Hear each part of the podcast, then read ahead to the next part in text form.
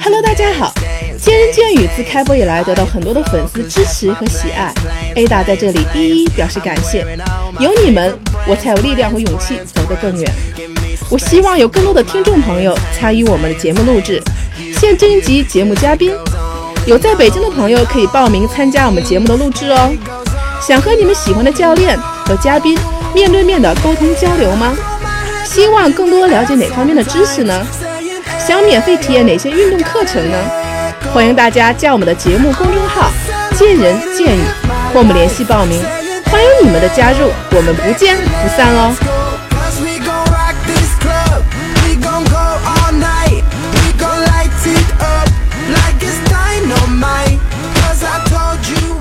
本月二十号，北京刚刚结束的马拉松比赛，据报道称，共有八人因马拉松比赛被送往医院治疗。除了一位选手因心梗还在观察外，还有七位参赛人员被送往医院治疗。目前有一人已经出院，仍有三人情况比较严重，尚未脱离危险。这个消息引起了我很大的关注啊！虽然 A 达我自己没有跑过马拉松，但身边的很多朋友参加了这次活动，而且有越来越多的人加入了马拉松跑步的大军当中。但是由于这项运动时间持续比较长，对人的耐力、身体的状况，包括跑步技术要求很高，没有一定跑步基础的朋友会容易出现很多的一些问题。所以今天啊，我请了两位专家做客我的节目，跟大家专门聊一聊马拉松这项运动。那首先还是请我的嘉宾们跟大家打个招呼吧。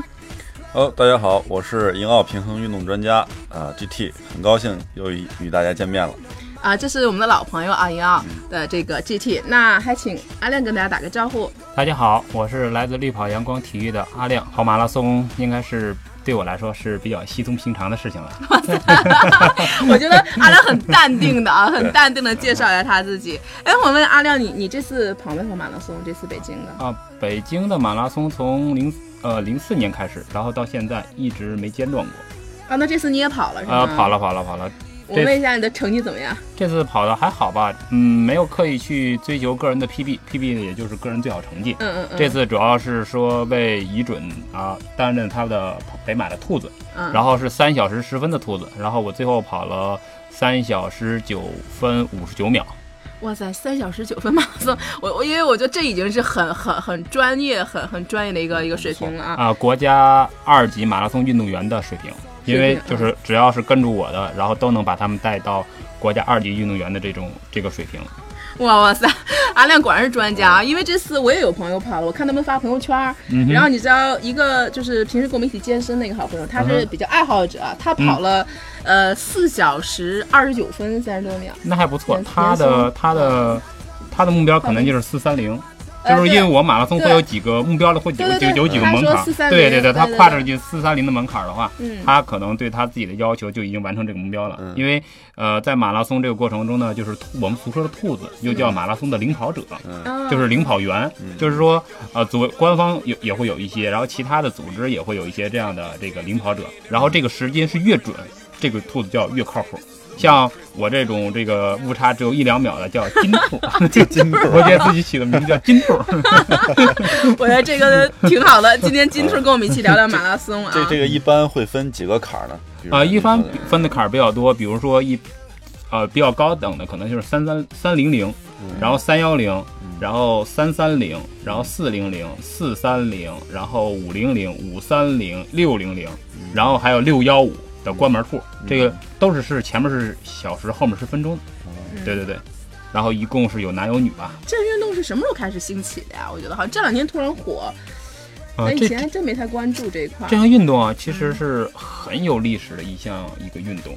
它最早啊，它是其实是起源于雅典，在公元前五世纪的时候，嗯，然后当时是这个波斯帝国，然后对雅典发力发动那个侵略战争。嗯，其实这个马拉松的为什么纪念它呢？其实这次战争呢是历史上一次以少胜多的一次战役，嗯然后的一个典范。然后这胜利以后呢？需要传信，那当时的通讯就是只只是跑步，就只是传传信兵啊，什么的吗？呃，那个时候应该还比较少吧。这个问题你算是问着我了。但我知道，因为当时有一位士兵，然后他是英勇作战吧，杀敌完了以后，然后身上带着血，带着伤，然后当得到上级的命令以后，然后从啊马拉松。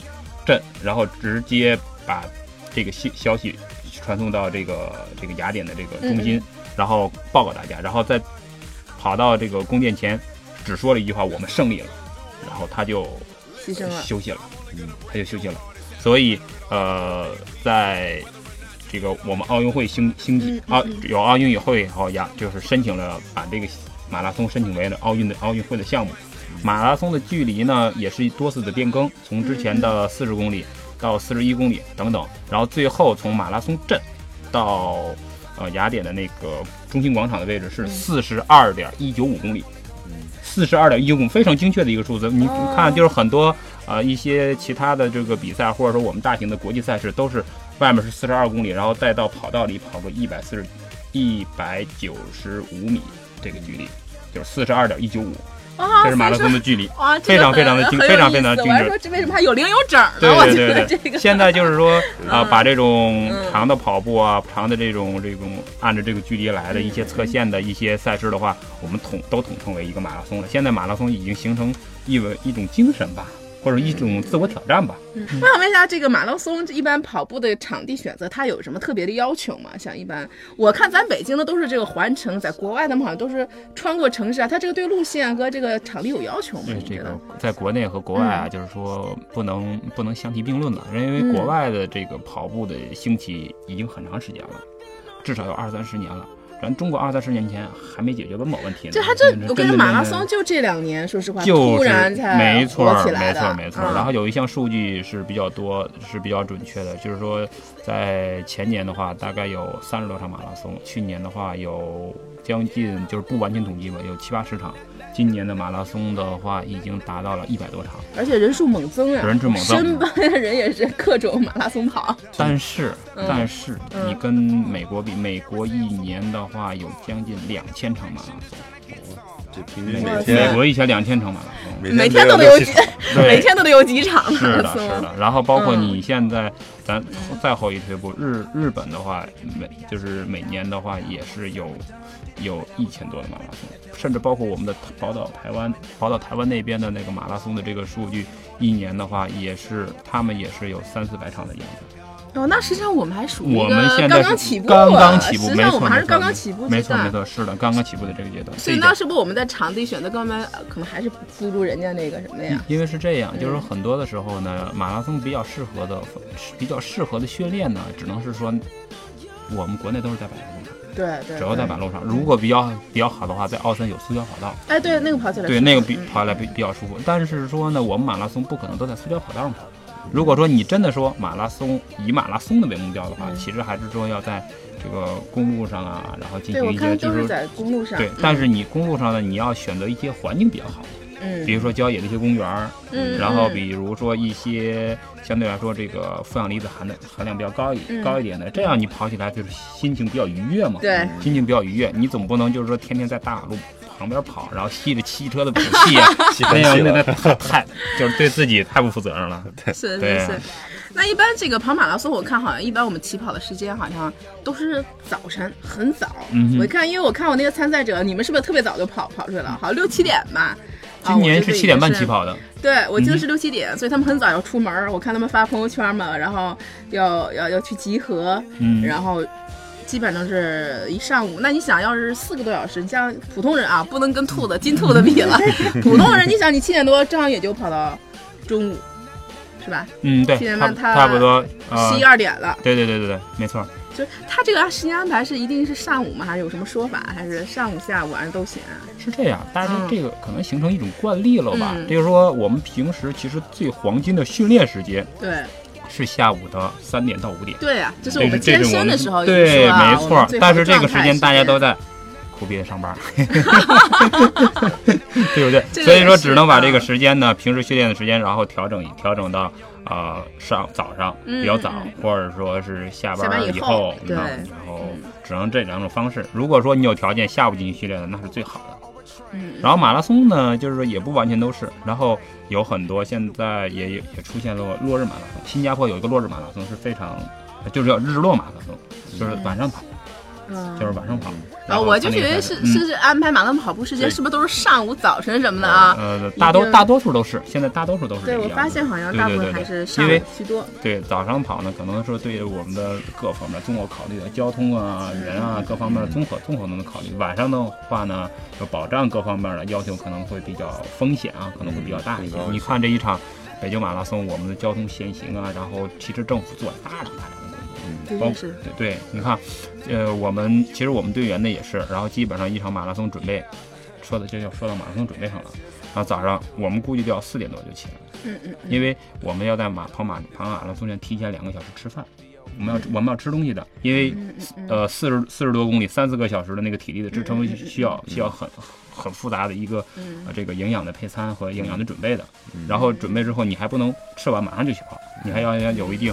消化的那种状态，就是说处于它基本消化完，正在传输能量的时候，哎，我这是重它，这个时候是是是比较好的。对，这个可能从健身的角度上应应该也是这样的。对，这个我们回头会去讲这个，专门去讲讲这个饮食补充这块啊，赛赛跑这一块。嗯，那我问一下那个那个阿良，你的这个最好成绩？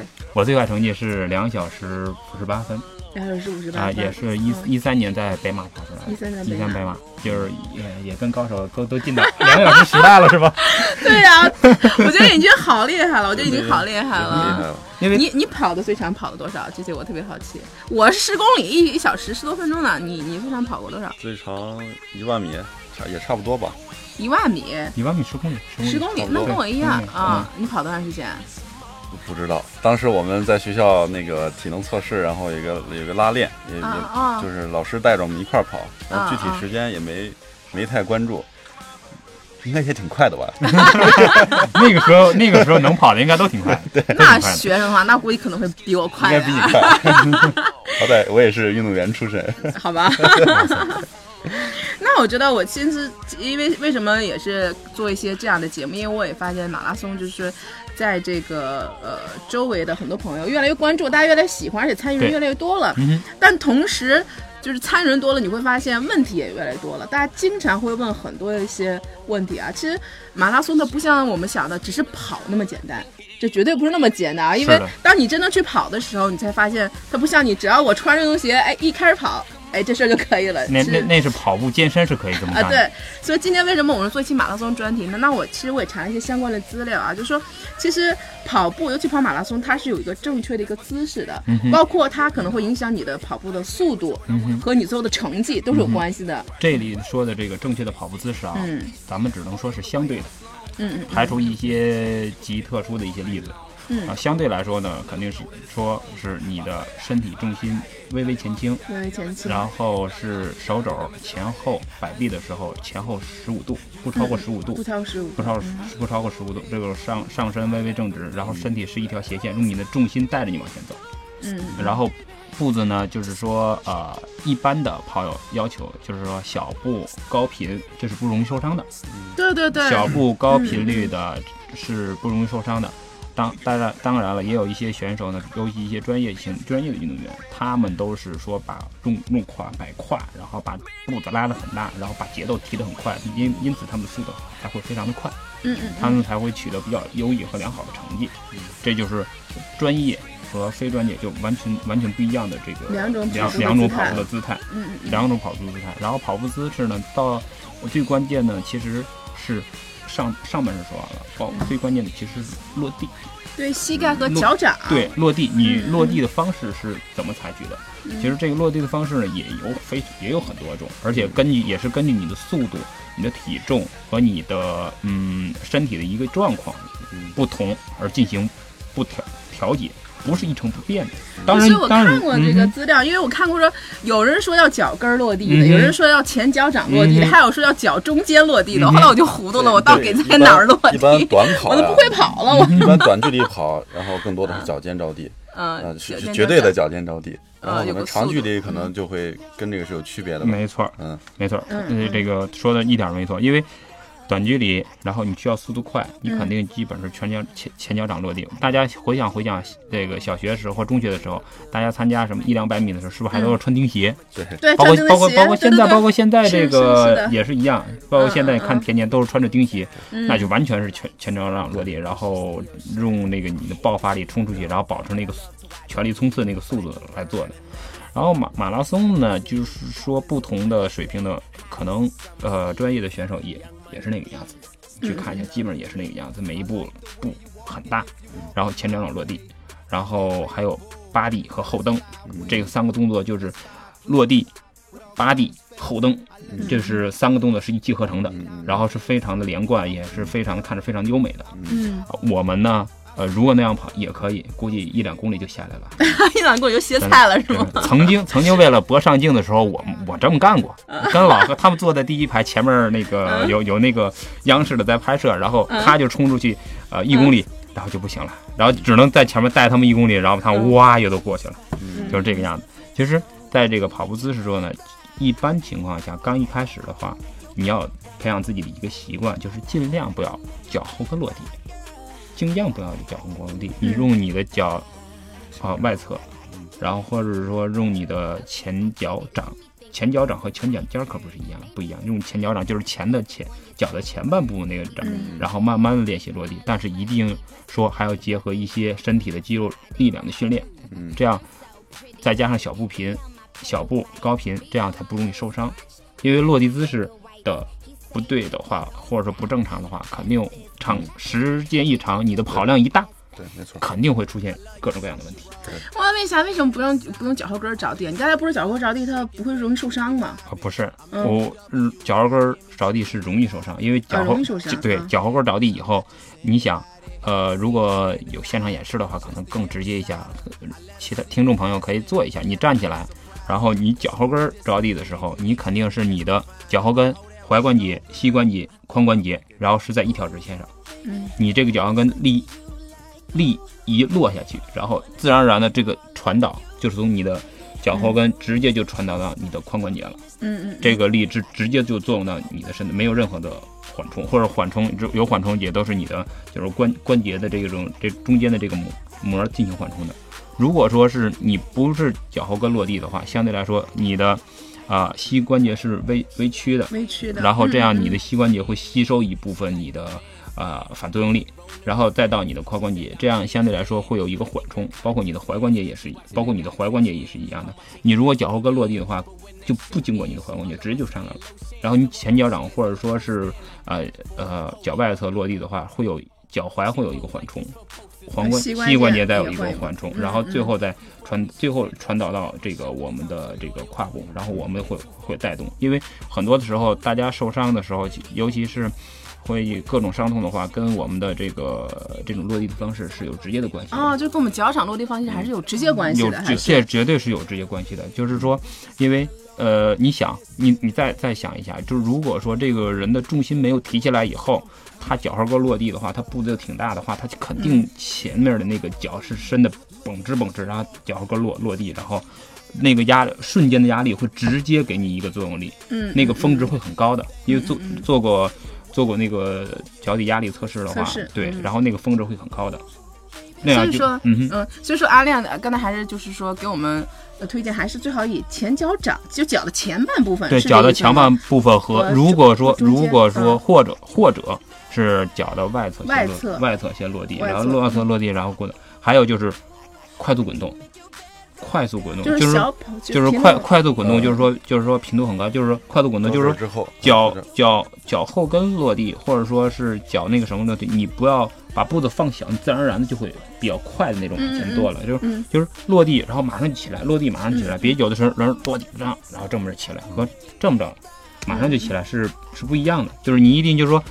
落地的时候脚不要粘地，嗯，很快速的一个弹起，就很很快速的很快速的，就是落地很快的走，落地很快的走，因为你别梆一脚踩下去，然后当再踩特实是吧？梆一脚踩下去呗。阿亮说你不要踩，就特别实，对，就踩一下，有个停顿了。在奥森跑步的时候，应该有有的时候就会跳到前面的这，啪啪啪啪，然后然后就 就就对，然后听听着我的心就在心当当当当的那种，就是。那比如说，就是这个不同年龄阶段或者不同的人群，比如说他的这个跑步姿势有没有相应的选择呢？其实跟年龄阶段关系不大，但是跟人的体重有直接的关系。体重是体重，对对对，你想一个。呃，像这个我们的主持人，这个不到一百斤的这个体重跑和不到一百公斤是 啊，和我们的这个一个这个一百五六十、一百五六的这个体重去跑的话，肯定是方式是不一样的。嗯，呃，这个包括还有他的他有没有一些其他的身体力量的这种训练，这也是非常非常重要的。哦，那这个其实还是跟这个跑马拉松也是要做一些身体的这个必须要做的力量必须要做的，这个，肯定要有的。你想，呃，每一每每一每一脚每一脚落地的话，大概是你身体重心的三倍，嗯，身体重力的三倍的压力给你的反作用力是这个样子。所以说，你一定要在这个过程中，呃，要。之前，在这个过程中，你要注意自己的跑步的姿势。另外一个呢，你要慢慢的调整。比如说，我可以一开始，然后我可以按照前脚掌落地方式。嗯，我觉得身体有些不舒服了，哎，我可以再调调整一下，这个把步伐调整一下，然后改成那个这个脚外侧的这个落地方式。嗯嗯。如果再有些问题的话，再不舒服的话，我可以说再用滚动的跑步方式。哦，其实，在整个这个我们的跑步过程当中，实际上你的姿势可能根据你的状况。或者的状态是一直是有调有调整，是这样子的。如果说你不是一成不变的啊，其实还是也是分啊，也是分。就是有有的就是高手，他他保持就是前脚掌落地 OK 没问题的话，他就可能就是这种节奏就下来了。就是有就是针对很多业余的选手，然后他可能呃前面体力可能比较好，但对对对，前面肯定到后边不行了，然后就就就当当当当看。其实马拉松最好的好的方式。一开始节奏需要控制住，要慢一点，嗯，前半程要慢一点，后半收着点，后半住点，后半程再再发力发力到，对，有很多人到哎呀三十五公里，因为我们有一个在圈里有个有个话叫鬼门关啊，一般都是说这个或者是撞墙，嗯，就在三十五公里到三十八公里这个区间，嗯，那个是人的体力各方面基本都消耗殆尽的时候，然后那时候那个。呃，能力呀、意志啊，各方面都是最薄弱的时候。嗯就是说状况，大部分的人的状况会掉速啊，或者说是保持不住节奏，都是在那个区间里出现的。嗯嗯，在那个出现区区间出现的这个原因呢，就是前面你的通速肯定是出问题，肯定是快的。那是你前面你前面慢一些，前面慢一些，然后到后后半程，然后到那个阶阶段的时候，你要给自己下命令。给自己身体一个信号，我现在开始要提速了。嗯，实际上你那时候已经提不出来速了，就是你给自己下命令提速的时候，只不过是保持你原先的节奏和频率，嗯，就是保持，就是保证就不掉速，就是保证不掉速。对对对对对对，这就是在那个时候。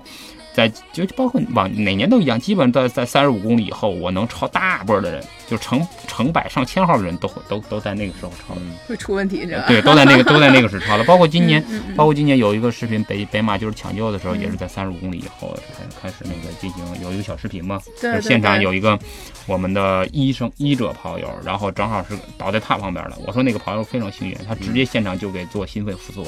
然后最后就是等医院的人到到现场的话，已经已经已经有有稍微有一些意识了。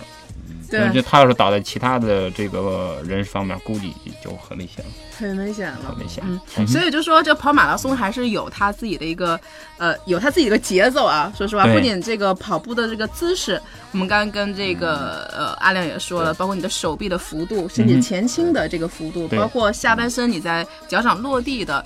呃，而且可能要根据你不同的身体状况，你可以有个调整，嗯啊。然后其实我们在跑步过程中，这个刚才阿亮也跟我们去讲了，实际上我们在刚开始的时候要 hold 得住一点，先别腾腾腾，因为刚开始肯定状态最好啊。我对啊对啊对。关键还有这个。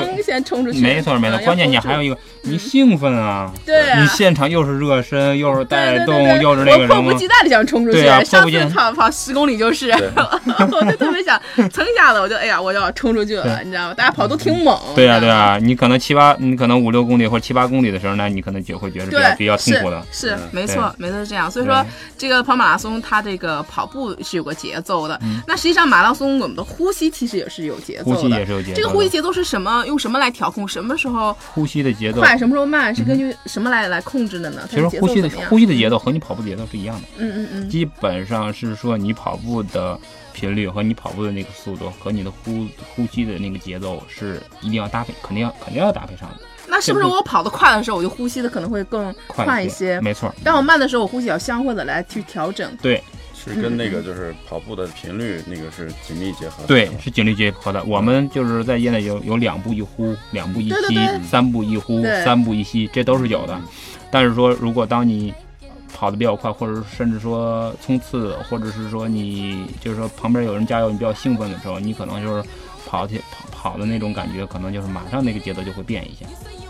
马上那个节奏就变成不一样了，然后你可能，你当当你跑，当你可能要冲一个成绩的时候，然后最后那一公里要提速的话，你可能马上就变成呃，甚至呃一步一呼，一步一呼，一步一吸那种感觉，因为我们身体是需要大量的氧气，你跑得越快，你需要你的摄氧量需要越多，这是这是很重要的，然后只要这样才能支持你持续不断的往前走。然后你跑得慢的话，你可能你的身体的这个摄氧量可能相对来说就会比较少。这和这和这个 GT 的你们那健身应该也是一样的。对对对，其实呼吸节奏我看过阿亮说那个，说什么几几步一呼，几步一吸。我自己还去体验体验，因为我不是自己跑跑步有的时候，我发现我也顾不上了。后来我发现，我发现后来我就是，反而你让我想着两步一呼三，我我反而不会了。我我反正我后来跑，我就基本上是怎么怎么舒服怎么来了。基本上怎么舒服怎么来。其实其实这是对的，其实怎么舒服怎么来这是对的，只不过是，呃，把这个呼吸和和刚才那个跑步那个节奏练出来以后，当你最累的时候，嗯，你去想它，那时才有用。啊，就是当你就是当你刚才我说那个撞墙的时候，就是三十五公里、三十八公里时，你累的时候，嗯，你才会想它，就是说才会才用这种节奏。让你机械的运动把把它你带出那个那个比较疲惫或者比较困乏那个区域，这这个时候它的节奏和你的呼吸节奏也好，更重要。对，这个时候才发现它的重要性。哦，我还说呢，我平时锻炼跑跑步，我说我好像没什么呼吸感觉，我反而不会呼了，我觉得，我反而就是怎么舒服怎么来。基本上到你的那种极限的时候，然后。它通过这种呼吸的方式，呃，因为本身呼吸也牵涉到一些呼吸肌，对。然后，如果你这些肌肉如果跟你的这个运动肌群的这个肌肉配合不好的话，你就会不协调，然后对于你的体能的消耗会更大。啊。但是如果你的呼吸配合好你的这个跑步的这个节奏的话，它会有助于你的那个速度的保持。没错，嗯，没错。那这还是有它的这个理论理论依据的啊，还是有科学依据和支持的。所以像他们高水平的这种运动员的话。呃，呼吸，尤其是后边那个呼吸，对于他们来说会特别的重要，非常非常重要。反而最最累的时候，最关键那个阶段，呼吸对你们来说的掌握调控，反而是很有作用的。没错的，没错。平时因为平时你的训练，你就是按照那个来来做的，就是按照你自己是比较舒服。如果说你不调整什么，呃，自己的变速啊，不不调整自己的节奏啊，然后你那个时候你的呼吸其实就是比较配合你的。因为我，因为如果你呼吸出现一些问题的话，就容易出现身体各种各样的一些状况和问题。嗯嗯嗯嗯，今天我看这个阿亮来的时候啊，我说今天只是找他做个节目，他怎么背那么大一个包呀？然后背了好多的东西。因为今天我当时做这个专题的时候，我跟阿亮说了，就是说说我们要谈那个这个装备的问题啊。因为马拉松，我第一个想到我说，哎，我说这个鞋很重要。阿亮说这个鞋只是最 low 的、最低的一个装备。他说现在有很多很多很多装备啊。所以说现在我想问一下，就是阿亮有没有给我们大家介绍，我们在跑马拉松的时候啊，像呃一些装备的一些选。择那肯定鞋像你说是最基本的了吧？对，鞋不应该说最 low 啊，应该鞋是最重要、最基本的一个必不可少的。嗯，当然也现在也不是必不可少的，现在各种就是陪马赤脚跑的，就是就是赤着脚赤赤赤赤赤赤着脚吗？对对吗？就是所以说现在什么事儿都不能不能说绝对了，绝对，真的不能说绝对了。所以说，但是大部分大部分人百分之九十五的人跑者吧，还都是穿鞋跑的。对对。虽然我曾经也体验过赤脚跑啊。当然，那个就是一些其他的这个话题了。今天咱们就不在这说，因为装备这块儿呢，其实跑跑马拉松高水平的可能咱还是分高水平的和基础的跑者。嗯嗯嗯嗯。因为高水平跑者可能大家看一双超轻的跑鞋，一个短裤，一个背心就 OK 了。他的是不多一克的重量。嗯。哦，它就极轻极简，非常极简，就最简的那种。对，最简的那个，它完全用自己的身体的机能，完全用自己的平时有效的训练，完全用他自己的那种意志，然后去完成这个。嗯嗯嗯。嗯，但当但他们身体一旦出现情况的话，他们或者是说他们的目标很明确，就是前几名的情况下，他那个时候精神动力加上他本身的这个能力，他会超常的发挥。嗯，一旦。出其中任何一个要素有有了状况的话，他可能就会把这个比赛放弃掉。这就是专业运动员跟对。跟我们普通大众跑者不一样的，他那个鞋要特别专业的鞋吗？他他是是有特别什么特别奇妙的功能吗？比如说他特别像气对啊，像气垫鞋啊，或者现在你知道现在很多一些没，或者说有有弹力啊，或者要特别轻啊，或者说一定要前脚掌有什么？他们在鞋子选择上有特别专业的那种有啊有啊有啊，也是有也是有的也是有的。首先能能力是一方面，装备是辅助嘛。然后他们的运动鞋首先都是超轻，然后超轻的超轻的，一般情况下，啊单就是一双鞋的话，可能会在两百克以下吧。啊，两百克以下。两百克以下，然后或者是就是两百克以下，然后他们要求这个鞋呢不一定有支撑，但是鞋的抓地力要好，尤其是前脚掌的抓力抓地。前脚掌它的前脚掌下面鞋的下面呢都是有有那种小的那种抗磨的那种胶粒，嗯，也就是说它就是在高速运动中。啊，给它一个就是防止它滑倒嘛，嗯啊，或者说防止他摩擦力，对，跟就就跟汽车的防滑链是一样的，嗯，就是因为你在比赛的路面当中不不一定会遇到任何任何的情况，比如说有水啊等等之类的，就是比而尤其他们是高速高速运动过程中，对这一块要求的是比较高的，嗯而且他们的跑鞋呢也是在另外一个特点就是比较贵。比较贵是吧？贵多贵，特别贵吗？呃，一般有多少钱啊？一般情况下就怎怎么说也得四位数吧。嗯，上千，上千，几千块钱？呃，几一两千块钱吧。一两千块钱，但是它的寿命只有三四百公里。啊，跑跑就废了，就跑三四百就跑不了。三四百公里，这么算的话是那是挺贵。但我想一双鞋一两千不贵。那个鞋那个鞋子只有三四百公里，他们的。一个月的训练量是在七七八百公里，一个月的训练量就七八百公里。那那我觉得还是挺贵的。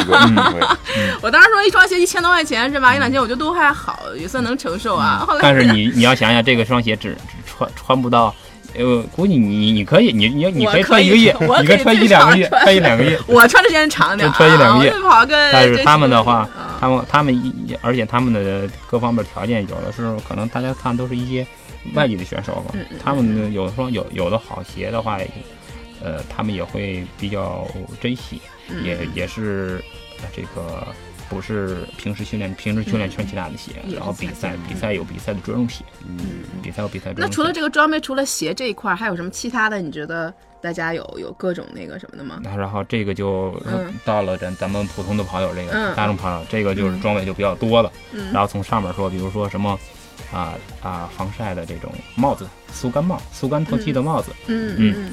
然后导汗带，嗯，导汗带。对，我知道导汗带。上次那个尼哥跟我说，我说这个袋儿是什么呀？他在我们这个，在我们这个就金言见语的群里啊，他弄了一个袋儿。我说怎么还弄个发带儿啊？你 大男人的，他说那叫导汗带。对，导汗带，导汗带。我现现在现在出那导汗带呢，基本上就是说把它系在，主要作用呢就是说防止你的汗，然后通过你的，就是。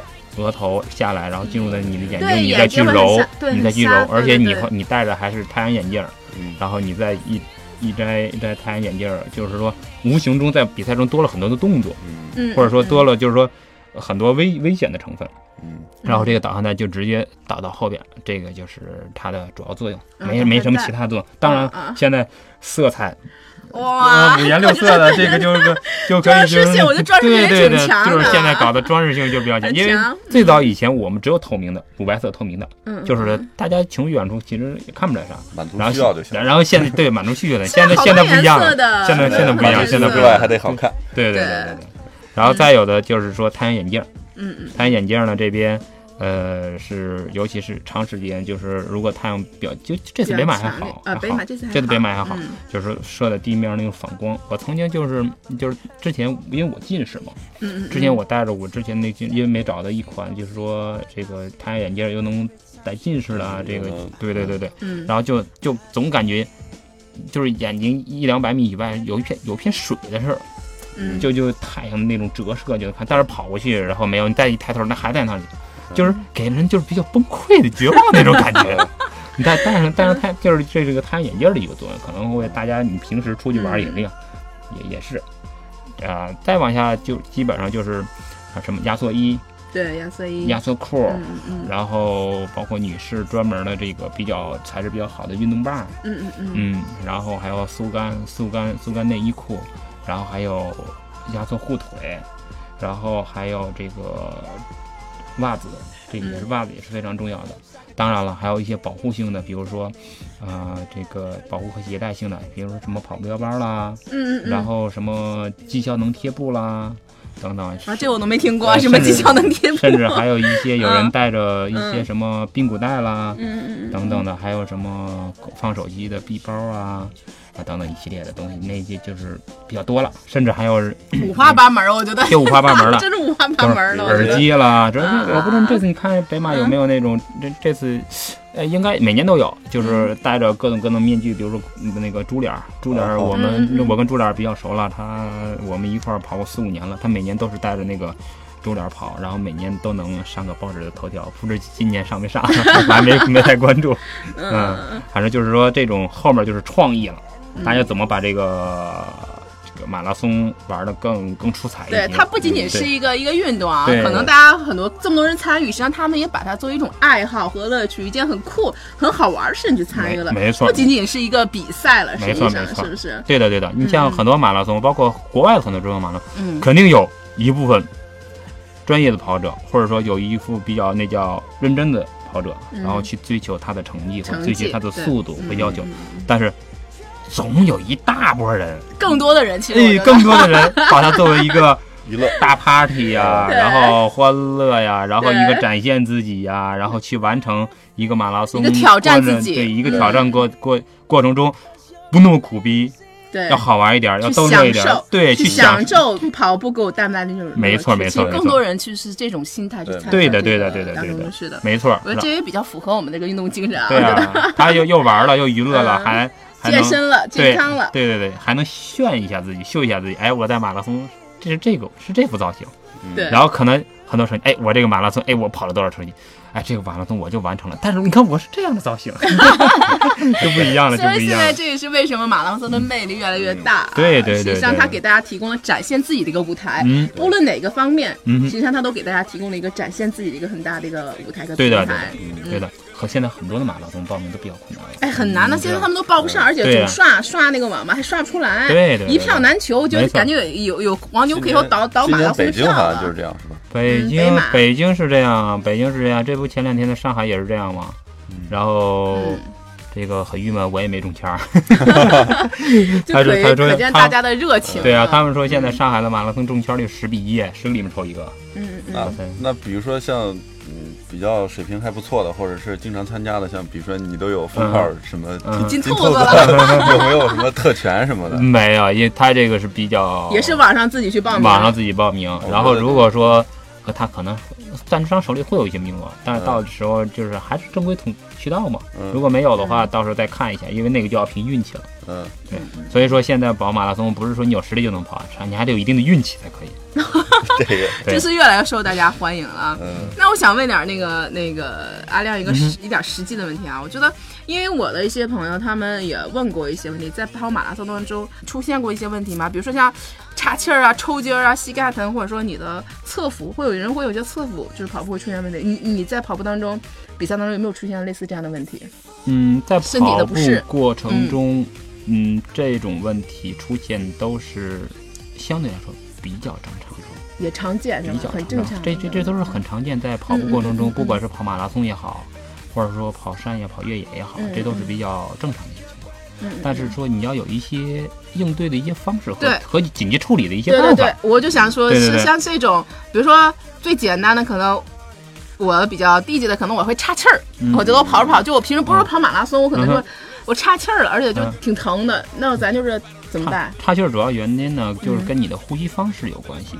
然后包括在跑的时候，呃，有几不管什么时候，你天气比较温暖还好一些。嗯，如果说天气比较冷的时候，是冬天容易岔，最容易岔气儿。嗯，你一定说一些小的方法和技巧呢，就是说缓进缓出。嗯，就然后你不要不要那么急促，不要跑大，一开始不要跑太快。当你缓进缓出，然后身体适应了，然后有个三五公里的，然后适应这个节奏了以后，你再你再进再加速再提速，不要上上来你身体。都处于静止了，你上来一个加速的话，你很容易出现那种情况。这种情况对，包括还有就是说，你保持一个节奏，然后突然变到另一个节奏或另一个频道的时候，也容易出现一个这样的情况。嗯嗯。另外呢，就是天气，在冬天的时候跑步的时候，一定要学着舌头顶着上牙膛。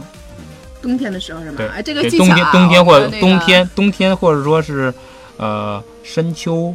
初春就是天气比较凉的时候，凉的时候，就你感觉出去，哎，这个体表温度哎比较比较凉的时候，这个时候就需要你要呼呼吸的时候，你要用你的舌尖顶着你的山牙膛，对，然后是用你的鼻腔和嘴同时进行这种呼吸会比较好的，比较好，因为这样的空气呢，首先遇到你的舌头和你的侧腔，然后这样就是有一个预温，预温，然后之后，然后再到你的气管，然后不容易引起你的。刺激你的你的气管，然后这样呢，相对来说不容易岔气儿。如果说遇到岔气儿了，什么样的解决方式？嗯，把速度稍微降的慢一些。嗯嗯嗯，深呼吸，深呼吸也是舌头顶着上下弹深呼吸，长吸慢吐，长吸慢吐，应该有三个回合就好了。那还是通过呼吸来调节，让这个差劲儿啊，从呼吸呃来调整。而且就跟阿玲也说的，这主要可能由于你呼吸不当引起的这个问题，岔气儿。对啊，所以说我们还要通过呼吸这个来来来来调节。对，这个这个就是说岔气儿的问题，主要其实主要原因就是因为你呼吸不当，因为岔气儿嘛，它本身它就是气体进入身体的这个不该进的地方，然后需要你来针对调节。你调节的最好的方法其实就是呼吸，也是最大的最有效的方式。还有一个就可能是这个，我不知道教练那边有什么。他这个确实确实是，比如说叫这个这个用一个专业词来讲，这叫极点，就是比如说你跑的过程当中出现一些就是岔气儿这种肚子疼的这种感觉，这个叫极点，然后就是因为这个呼吸不当然后造成的。然后再往后的话，比如说过来刚才那个阿亮说的一种方法非常好，然后嗯。那个时候，很多人可能会选择放弃了。嗯哼。但是那个时候，说实在的，你最好不要放弃。对，这个很正常。如果你挺过了那段时间之后，你再跑起来，你会感觉比之前可能更要轻松一些。对，千万不要停下来。对，所以我可能一岔气，我就我就走了。不要停下来。我一旦岔气了，那种哎，我说不行，岔岔气了，我可能就是本能的，一般大家人可能就停下来就走走走了。对，嗯，就挺过来之后，那个比较。爽快的那种感觉，那叫第二次呼吸，这个也是一个比较专业的词。对，这个可能我看那个生理书上啊写的都有这个词，所以呃，大家如果之后出现这种情况，可以稍微坚持一下啊。如果正正常的这种肚子是岔气儿的这种疼的话，那没有问题，你坚持可以。对，首先你学会了判断。你是不是岔气儿？对，嗯，没错，对。还有个比较常见的，我也想问一下大家，可能就是我可能小腿抽筋儿，腿都抽筋儿了。啊，这个像这种情况的话，你有遇到过吗？呃，遇到过，肯定是有。咋办？呃。也也不停，也跑，就是这个，你看你的严重程度吧。程度啊，这个它有几个几个度，比如说轻，它一般抽筋儿它不会上来，刚一下就。对对对，不会，它会它会有些预兆。对对对对。那些预兆来的时候呢，你就要补充，呃，比如说淡盐水、盐丸、能量胶这些里面含有盐分的东西，然后摄入。这首先，呃，这是一方面，就是说是因为你是，你要你要根据判断，我是不是长时间没补这些了。天气是不是天气是不是非常热？嗯，我是不是出了很多汗？然后这样判断完了之后，如果是这个情况的话，我要进行这些进行补给补充。嗯，然后同时速度肯定也会慢下来，进进入突入。然后如果说有加重的趋势的话，停下来，然后做一些简单的拉伸。嗯，做一些简单的拉伸，这是一个。另外一个呢，还有就是一个情况呢，就是呃疲劳或者说极冷极热的情况下，嗯嗯嗯，也容易出现这个。其实小腿抽筋儿就速，就是说专业名词叫肌肉痉挛啊。对，肌肉痉挛。肌肉痉挛，对。呃，那个时候呢，就需要，如果说比较就是极冷的时候，然后就需要就说保温，然后拉伸，然后那个时候可能就就必须要停。必须那样。因为之前我们在呃跑一百公里的时候，然后有一位队员是在，嗯，这个是香香港香港异行者，然后我们是四个人一队，当时去参加了这个比赛。我们当时计划的是十十十八个小时以内完成。嗯，但是我们在当那那天天特别热，然后是去，而且还是爬山。嗯，然后我们有一个队友呢，他是吃的比较清淡，然后我他就是说没有及时沟通吧，他可能有之前那种抽筋的小预兆，他自己死扛的。对，嗯。然后后来就抽到什么严重，就是噔噔一下他动不了。那已经很严重了，嗯，非常非常严重，动不了了。然后就是只能。几个人站在那里，就是动一下就动不了了，然后就开始，呃，先补了两颗盐丸，半个小时以后又补了能量胶，然后又再半个小时又补了榨菜，然后这样进行的这个补充，然后补充然后慢慢调整调整调整，大概大概对大概调整了三个小时左右吧，然后就是后来他甚至在，因为我们在山上嘛，在山上，然后就是说，呃，到了到了晚上的时候就会气温就下来了。就有些失温的症状，后来我们两个人加下来，这就是说，在这个过程中还是有一些危险的存在的。所以抽筋还是你要判断是这个能量的，因为比如能量的缺失，嗯嗯，缺失消耗太大，还是身体的疲劳，还是身体疲劳，对，或者是因为环境的这种这种极冷，然后造成的对肌肉这种刺激。来不同的方不同的问题有不同的不同的嗯对。那我想问一下 G T，那如果他在跑步当中抽筋儿这情况下的话，那你的建议是什么呢？就是一般比如说可能小腿只是一种，可能有的人也许会大腿抽筋儿，没错，呃，或者是甚至有手臂、肩膀哪儿都会有抽筋儿的。嗯，呃，这个造成的原因可能确实可能是因为钠钠离子流失太多了，没错，然后造成的，但是肯定是他因为他用的太多了。对。对，前期可能有好几种原因，有时候气温降低什么的，呃，但是最终还是这儿太累了，或者是某一个局部太累了，它会局部抽筋儿。那我觉得一个就是，首先当时解决这个问题，肯定最好是先停下来，先停下来，对，要不然，呃，他已经给你提一个醒了，本身各种疼痛或者是不适的症状，就是给我们人体提醒一个醒，就告诉我们这儿现在不对了。你要再不注意，它一会儿就会越来越严重了。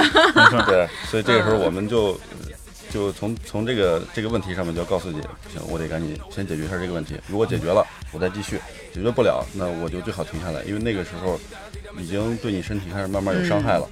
呃，所以当时就可以把那些呃抽筋的部位做一个伸展，呃，然后再补充一些能量什么的，呃，帮助我们恢复。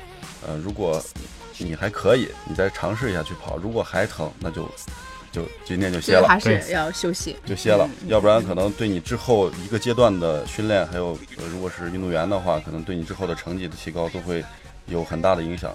如果是对于大众来说的话，那可能之后呃，也许会影响你的生活，在一段时间之内吧。嗯，呃，所以当时的处理肯定是先要做一些呃，先休息吧，然后再再做一些调整，然后再做一些营养的补充。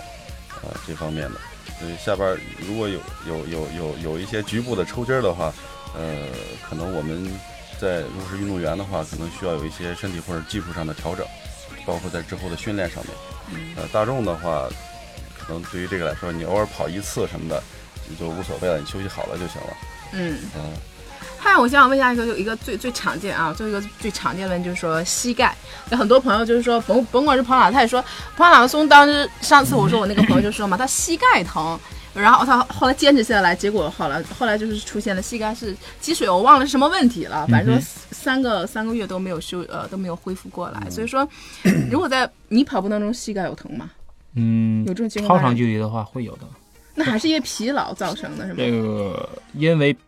肌肉纤维的伸张力不足了，就是说，换句话说，简单一点的，就是你没你的你的肌肌肉没劲儿了。对，嗯你的肌肉老拉老拉老拉，就跟那个橡皮筋似的，皮了。橡皮筋你老拉老拉，它它就没弹性了，你就没弹性了。没弹性了之后呢，你只能用你的那个两个骨关节之间和那个模拟中间的骨的那个软膜了。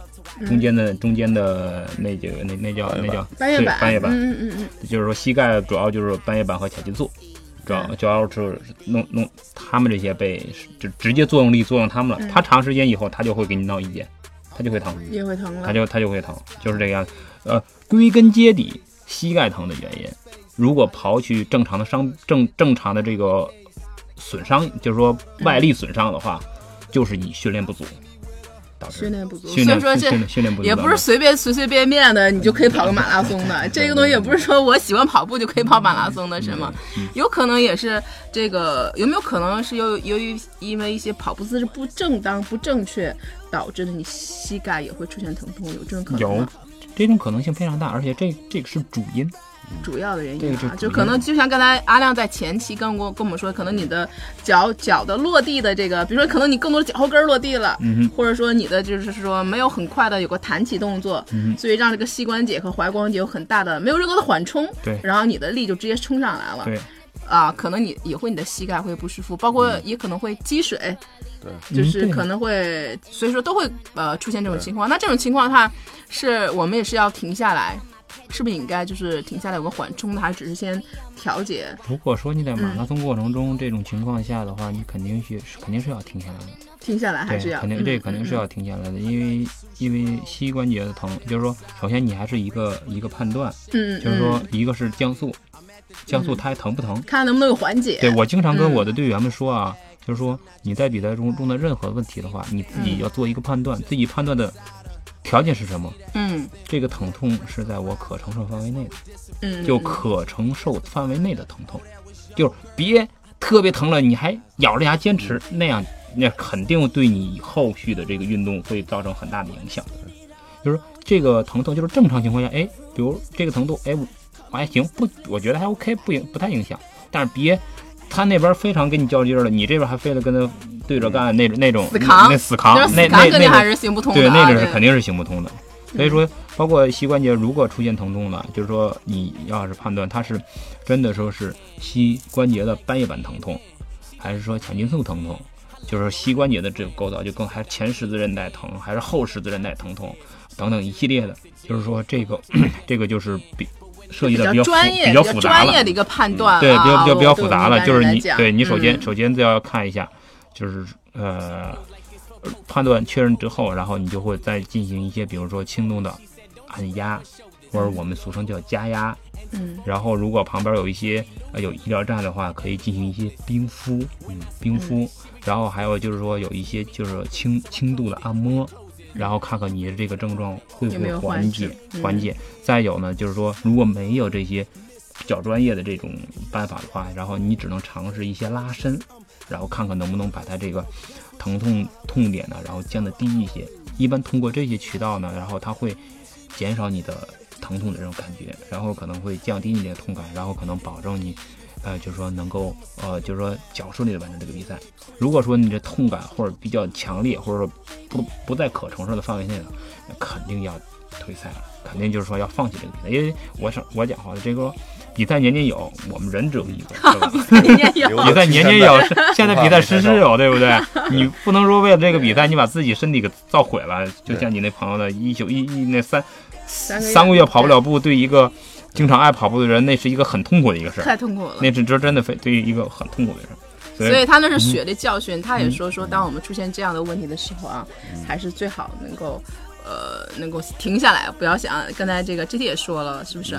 当身体给你发出警告的时候，你还是不要太太跟他死扛，太较劲。对，他已经在提醒你了。对，已经在提醒你了。嗯，那就是说，我还想问一下，就是说我们。今天聊的我是比较比较比较多一些啊，我还想问一下阿亮，那我们在你们在跑马拉松当中，就是我们这个饮水和能量的补充，是不是有也有一定的这个这个规律呢？对啊，对啊，这个这应该是很重要的一个一个非常非常一个环节，非常非常重要。刚才咱们在开篇的时候也提去了一些，就是早上的一些饮食。嗯嗯嗯。然后其实这个饮食呢，不是比赛当天就算注意，就是比赛前一周。或者比赛前都会有个调整，都会有，都都会都会比较准备身体能量的准备啊，就包括跟他们这个健身啊，这这应应该也是一样的，都是在这个比赛过程中呢，就是说你的饮水或者饮食也好，就是说少量多次，嗯。呃，然后是这样是易吸收易消化，能快速转换，嗯，对你不要站在一个补给站，咣咣咣咣咣。半边水进，半边水进去了，然后跑起来，那个肚子里咣当咣当咣当咣当咣当咣当，就就是那个样子了。所以说，就是在一一场马拉松，就是如果说你是一个普通的跑友，对自己没有什么信心，可以给你一个补给的建议，基本上是说每个补给站你就喝一杯水，或者说一杯半的水，然后就 OK 了。当然你啊要补充一些能量胶什么的，当然另另算了。一般情况下，我个人的习惯就是拿这次北马来说吧，嗯。然后呃它是。第五公里有一个补给站，然后之后是二点五一个补给站，然后一有一个补给站是水，一个补给站是饮料，基本上是呃五公里那个站是补的水，然后后的二点五公里的那个就是七点五的补的是呃水，然后后面十公里就是每站就是说水和饮料，然后各一半，然后遇到呃看到补给站的时候呢，然后再吃能量胶，能量胶我全程呢是用了三个能量胶，三个能量胶呢，第一个能量胶是在十五公里时用的。然后是第二个能量胶是在二十五公里用的，第三个能量胶呢是在三十五公里用的，基本上是大概大概是这样的一个阶段。是我一共是背了四个，还有一个作为备用。如果身体出现什么状况的时候，然后就是感觉到不对的话，及时吃。但是吃能量胶之前一定是看着水站以后再吃，别吃，因为能量胶是特别甜的。我不知道你有没有吃过啊，我没有吃过，太专业了，那就。这个这个是属于自己带是吧？对，自己带的，这个基本上都自己准备的。嗯嗯。然后啊，像比如去比较热的地方，我们可能还要准备盐丸。嗯。就是像刚才说的这个补充，对对对，补充的这个，因为现在就是很多马拉松组委会可能他们不会太介意这些，但是大家都会自己带。嗯。就是拿盐丸，甚至有着有人背着腰包，然后背着自己配的那个。啊，功能饮料或者带自己功能饮料，也相对来说每都是适合自己的。因为跑马拉松这么长的一项运动当中，不是饮食也好，补给也好，就是说平时你训练怎么适合你的东西，然后你自己是最了解，对你就是最最用用这些东西是最好的。如果说呃不要千万不要在一个比赛中，然后拿自己当小白鼠，比如哎我这装备新买的，平平时舍舍不得说哎这个比赛哎我穿上它试试，那这样倒是吃亏的只能是你自己。因为有很多，哎呀，我这个赛前，我赛前准备一双鞋，什么什么的，然后这我就建议你那双鞋，你下次比赛再用，你先穿你现在跑过三十公里或者跑过三十五公里那个鞋，然后去跑比赛是肯定 OK 的了。一双好的比赛的鞋的话，磨合一百公里以后，然后还有个三四百公里的比赛的这个寿命供你使用。是可以的，嗯，这样是。对。哦，刚才那刚才我们还说到这能量这一块，那实际上这个阿亮也说，这个饮水和能量补给还是就是像我们以前也经常说的，就是小呃多次数的，然后小小小数量的，对，呃，然后这样去补充。那可能少量多次，少量多次。对。那至于它有有固定的时间吗？也不一定有，只是完全看自己的感觉，是吗？比如说我是不是要固定多少公里来一次补给，或者说我固定要多长时间来一次补给呢？刚才阿亮说他们是隔二十五先是五公里，先是五公里，二点五，二点五。对，那是不是？一般可能呃，对于我们来说，可能比如说我们以前在给运动员做训练的时候，可能中间是隔大概十五到二十分钟，会给运动员补一次水，大概每次一百毫升，顶多，嗯哼，呃，一百到一百五十毫升左右。可能我估计可能这个中间是有差不多的。对，你像我的二点五公里。正常的正常的这个速度的话，就是我们以五分的配速的话，就是十五分钟嘛。嗯。二就是说大概就是说五就就是十二分钟，十二分钟左右嘛。所以十二分基基本基本上是差不多。所以估计他们设置的这个水站、能量补给站都是也是跟时间原理然后结合的。也是这个是好的马拉松，这是像北马这样相对来说 这个国内国内这个四国内的四大金标马拉松，国内四大金标马拉松应该是这样的。其他的一些可能就是五公里，五公里一站，嗯，基本上都五公里一站，那有点长了，有点长了，而且都是相对来说有的是白水，白水，因为平时很多跑友训练的时候吧，他也可能可能二十公里都不喝水，嗯嗯。嗯，他他不是不渴，他是扛，他就是说那 其实那样对身体不太好，对，因为就是说你在这个过程中，你当比赛的时候，他也去这么做。嗯，或者说当比赛的时候，哎，我十公里我喝点水，哎，一喝水，哎，不舒服了，这儿疼那疼了，就像喝多了水啊或者什么，他就他就有些，所以平时训练的时候，你就养成就是五公里喝一次水，或者说就是五十公里补两次水，就养成这种习惯的话，你到比赛中可能可能这样，你可能平时啊二十公里不喝水，回来刚刚喝一通，然后你到比赛的时候，你再把这一条一条，其实有种说补充，而不是你补进去它就它就能用得到的，它是有一个时间来转换过程的，对，所以说。跑步的时候不是要多等你渴了再喝，包括你运动也是一样，健身也是这样，不是你等你渴了再喝，就是说你一定是说，呃大自己感觉感觉有这个，哎，我可能需要有有那根弦儿在在那里边，就是像说我我每一个补给站可能渴不渴，哎，来一小杯，渴不渴再来一小杯，就就是这个样。子，这样可能才。才能持续维持你持续。当你渴了的时候，那个是已经晚了，已经晚了，已经晚了。所以这里边讲究什么？讲究口渴和体渴。嗯，就是呃，实际上在最开始的时候，呃，可能为什么要设置这么长时间或者这么多距离，然后要补一次水？嗯，那那个时候是呃，根据科学研究，那个时候你已经体渴了。嗯，对，对你已经体渴了，你需要补充能量了。但是当你感觉到口渴的时候，实际上已经晚了。对，所以在那个时间段，然后我们要。抓紧补充水分，然后那个量大家掌握好。对，那个那个量不能一定不能太多，而且呢，就是说，呃，我的习惯是不停下来，然后把一个杯纸杯嘛，现在它都提供的纸杯，对，把一个纸杯捏成一一个小角，捏成一个尖儿，从嘴的侧面，然后缓缓的倒进去，相对来说会这个。这个比较好一些，别到那咕咚咕咚两口，然后嘎嘎嘎就下去了。对，这这个细节大家得听。哇，这个细节我觉得这是绝对是一个 专业人士和这个菜鸟级别的一个一个一个，马上就显出来了。我这就拿一个杯子就这么喝的。所以可能你比如作为作为，如果是我 跑的话，可能我大概知道这个原理，但是我到时候喝的时候，可能还是刚刚刚。对，就 专业还是专业啊，阿亮也说。对，而且就是说，比如说，包括甚至像这种小技巧，其实挺多的，就是取水的时候。前几步补给站可能人特别多，你就错过，你就绕到后边去。后面几个补给站就是还是有水的。嗯，还有其实有个老生常谈了，就是说其实像我们在这么长时间的跑步，就是那我们在跑步前的热身和跑后的拉伸跟平时也有区别嘛？像我们的拉伸的时间，就是和热身的时间跟一般的跑步训练也有也有区别吗？其实啊，在在马拉松、马拉松和和健身啊这种热身跑前的热身和和运动后的拉伸，其实都很重要，嗯，都很重要。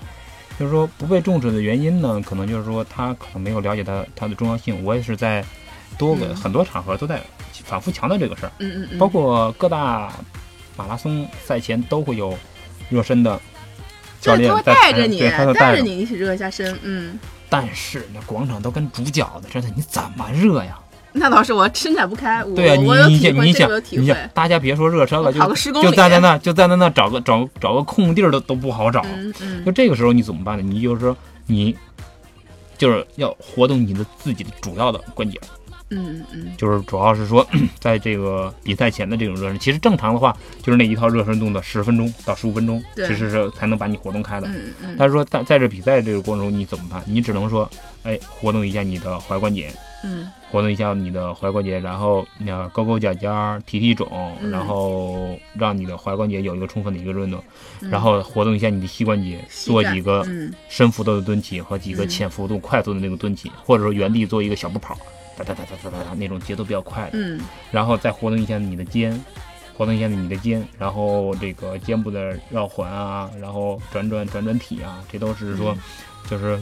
只能说动态的拉伸和静态的拉伸进行，就是热身进行这个相应的结合，然后让自己的这个身体热起来，调动起来，调动起来，调动起来。因为早上也是比较冷的，对，早上，因为我们一般情况下早上都会穿那种一次性雨衣，虽然不环保吧，但是没什么没什么太好的办法。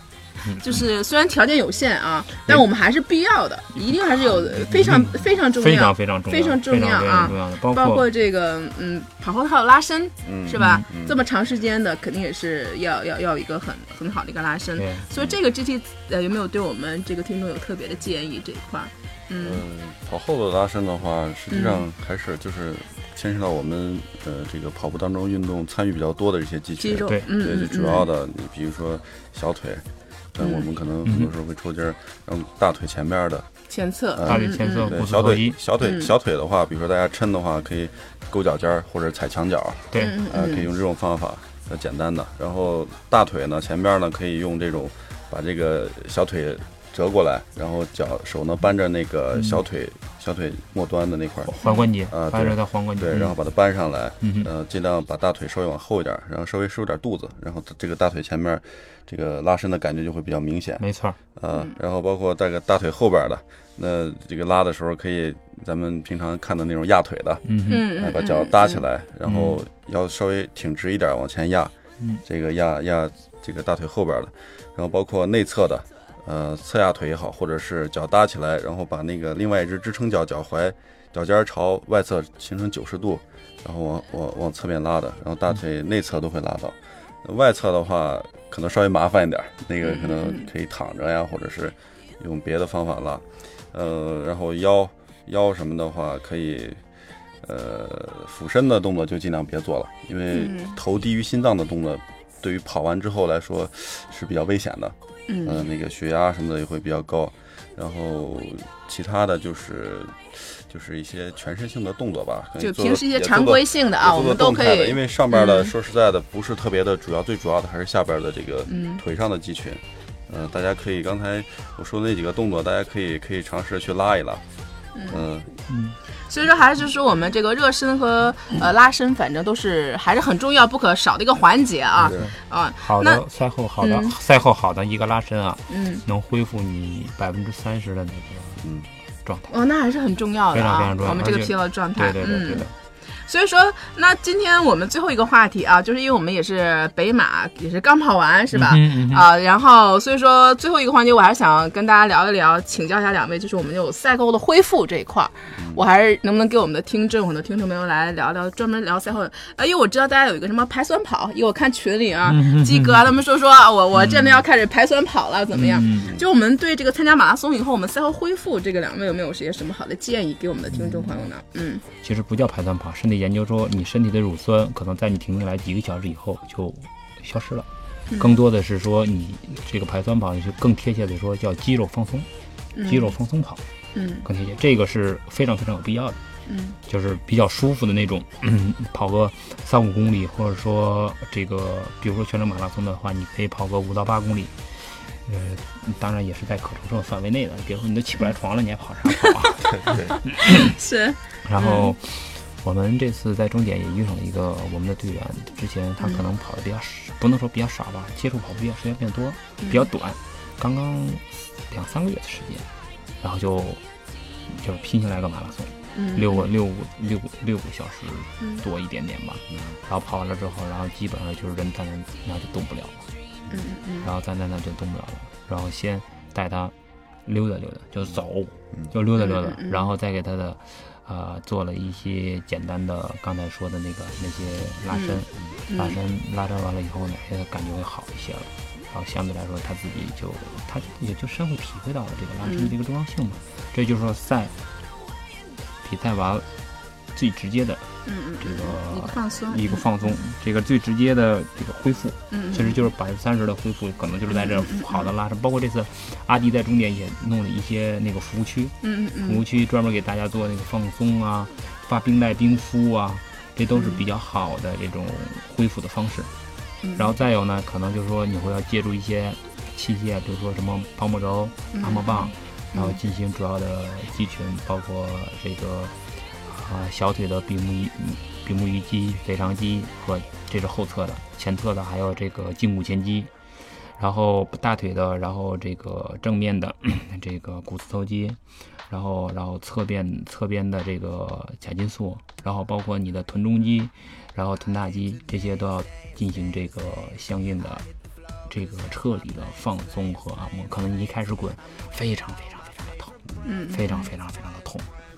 然后可能呃是这个适应了以后可能会好很多，然后再有到你的上上身的你的肩部的，然后这个这个手手臂上的这个相应的这个肌肉也要做一些放松，尤其是摆臂，就是摆臂在比较累的时候，你的手手摆臂带动你的腿在跑，因为身人的协调性还是比较强的。当然那个。就是走走走走路顺拐的就排除其其外了。那 G T 在那个赛后恢复这块儿，比如说我们在比赛以后这一段时间内，我们呃可以注重哪一方面的一些内容？赛后的话，首先呃这个就是休息，然后伸展，嗯，然后因为因为这个呃休息的话，肯定是最好的恢复的一种方式。嗯，然后完了之后，那我们休息也不能说。呃，恢复现在有两种，一种是消极性的恢复，一种是积极性的。恢复。没错，主动那我们叫主动恢复和消极性的恢复就是纯粹的休息，就是我就什么都不动了，我就歇。